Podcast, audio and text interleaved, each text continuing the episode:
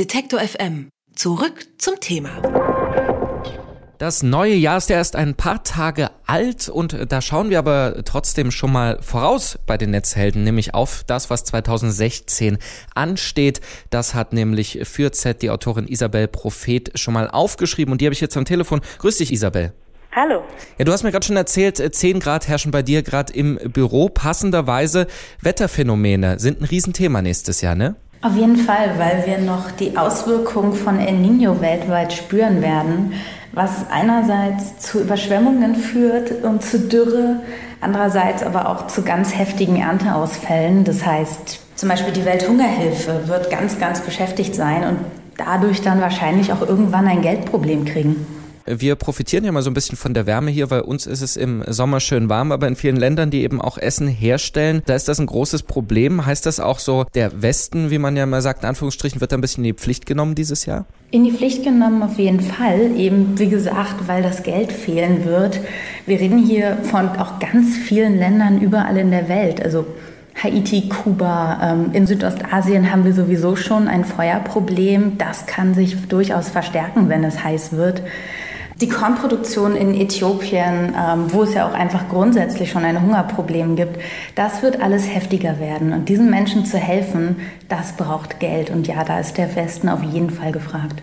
Also das Wetter, was dann auch Auswirkungen eben auf die Finanzen hat. Geld, äh, da haben wir die super Überleitung zum nächsten Thema. Auch ein großes Thema, das im Netz diskutiert wurde, nämlich das Grundeinkommen, das bedingungslose. Vielleicht für die Hörer, äh, die das noch nicht kennen. Was genau ist es eigentlich? Beim Grundeinkommen gibt es verschiedene Modelle, aber die Idee dahinter ist, dass jeder Bürger eines Staates Geld bekommt. Und das heißt, der ganze Verwaltungsapparat würde erstmal wegfallen und jeder bekommt einfach eine bestimmte Grundsumme. Da wird oftmals von so 800 oder 1200 Euro gesprochen. Die Schweizer sprechen tatsächlich über 2500 Franken, was ja schon ziemlich viel Geld ist. Und das hat viele Befürworter, eben wenn man sagt, staatlichen Apparat verschlanken kann nur gut sein. Gleichzeitig für den Einzelnen fällt ganz viel Verwaltungsaufwand weg. Gerade Hartz-IV-Empfänger, die Formulare ausfüllen müssen, das frisst Zeit, das ist anstrengend, das macht vielen Menschen auch ein bisschen Angst vor der Verwaltung, was ich jetzt mit meinen ersten Steuererklärungen in den letzten paar Jahren auch sehr gut nachvollziehen kann. Insofern gibt es viele, viele Befürworter für das Grundeinkommen. Ja, und es gibt äh, auch welche, die es umsetzen wollen, zumindest darüber abstimmen, nämlich äh, die Finnen und die Schweizer. Das ist sicherlich ein Grund, warum es dieses Jahr ein Thema wird, denn das geistert ja schon seit Jahren so ein bisschen, vor allem auch durchs Netz und wird dann, wurde aber oft verpönt als so, äh, ja, irgendwie so eine schöne Weltutopie von irgendwelchen linken Spinnern, die nicht arbeiten wollen. Jetzt spricht sich selbst der Telekom-Chef dafür aus. Warum ist diese Idee auf einmal so populär oder so sexy geworden? Dadurch, dass es jetzt auf die politischen Agenten gekommen ist, wird es natürlich auch in anderen anderen Ländern, wie zum Beispiel Deutschland, wo es ein bisschen belächelt wurde, ganz aktuell. Es gibt ein Experiment, wo ein Grundeinkommen in Deutschland verlost wird, 1000 Euro jeden Monat. Aber die Tatsache, dass es umgesetzt wird, dass echte, ernstzunehmende Parlamente von Staaten, vor denen wir auch Respekt haben, Finnland, die Schweiz, das umsetzen wollen, das macht das Thema natürlich aktuell und auch ernst. Was glaubst du, äh, weil es ja wichtig wird in Finnland und Schweden, wie weit die Diskussion in Deutschland dieses Jahr gedeihen wird? Wir werden auf jeden Fall darüber reden. Ökonomen ähm, sehen das ja auch pro, contra, da gibt es viele Meinungen, aber es gibt eben auch Menschen, die rechnen und sagen, das kann, das dient unserer Wohlfahrt.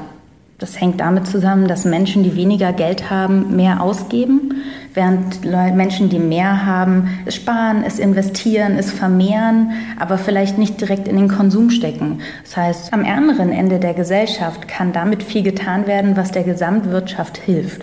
Das äh, wird uns also definitiv beschäftigen dieses Jahr. Und dann noch ein Thema, das so ein absolutes äh, Netzthema ist, nämlich Virtual Reality.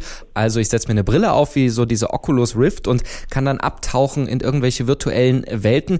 Jetzt glaube ich, das ist gefühlt schon seit 20 Jahren ein Thema und immer wieder wird so der Durchbruch vorausgesagt. Warum soll das 2016 anders werden? Wegen der Bezahlbarkeit.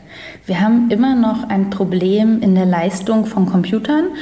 Die äh, meisten Rechner, die es so gibt, die können das gar nicht, weil es natürlich einfach eine ganze Menge Grafikleistung verlangt. Gleichzeitig wird aber auch in den letzten Jahren Rechnerkapazität, Rechnerleistung immer, immer günstiger.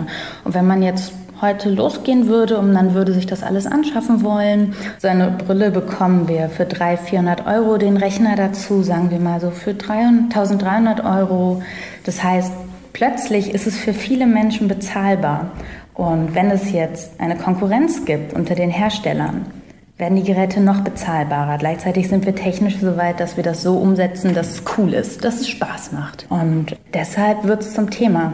Es ist auch nicht mehr eine Spielerei. Wir, es gibt die Möglichkeit, psychische Therapien damit zu unterstützen, indem man zum Beispiel Traumapatienten in diesen Moment ihres Traumas zurückversetzt, sodass vielleicht verdrängte Erlebnisse besprochen und aufgearbeitet werden können. Also, was kommt 2016 auf uns zu? Virtual Reality, also mit Brillen durch die Gegend laufen und dann wahrscheinlich auch ganz viele, die vor die Wand laufen. Möglicherweise zumindest die Diskussion über ein bedingungsloses Grundeinkommen und zunehmende Wetterphänomene. Was glaubst du, wenn du so eine Wertung abgibst? Was wird so das größte Thema? Ist es eins von den dreien oder ist es vielleicht eins, was wir jetzt doch gar nicht besprochen haben? Das nervigste Thema wird mit Sicherheit die US-Wahl sein. Wir werden noch ganz viel von Donald Trump haben, auf jeden Fall. Das für mich wichtigste Thema und auch das Thema, das weltweit sehr viele Menschen beschäftigen wird, wird definitiv das Wetter sein. Vor uns steht nochmal ein sehr, sehr heißes Jahr, ganz buchstäblich heißes Jahr, hohe Temperaturen. Wir hatten in den vergangenen zwei Jahren jeweils einen Rekord. Dieses Jahr könnte es noch heißer werden, sagen britische Meteorologen voraus. Das wird auf jeden Fall für sehr, sehr viele Debatten sorgen.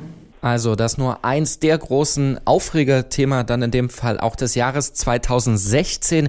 Bei den Netzhelden haben wir mal vorausgeschaut diesmal, was in diesem Jahr so an Themen auf uns zukommt, im Netz natürlich und auch abseits dessen. Und das uns erklärt hat Isabel Prophet, die hat diese Jahresvorausschau für Z geschrieben. Ich sage vielen Dank.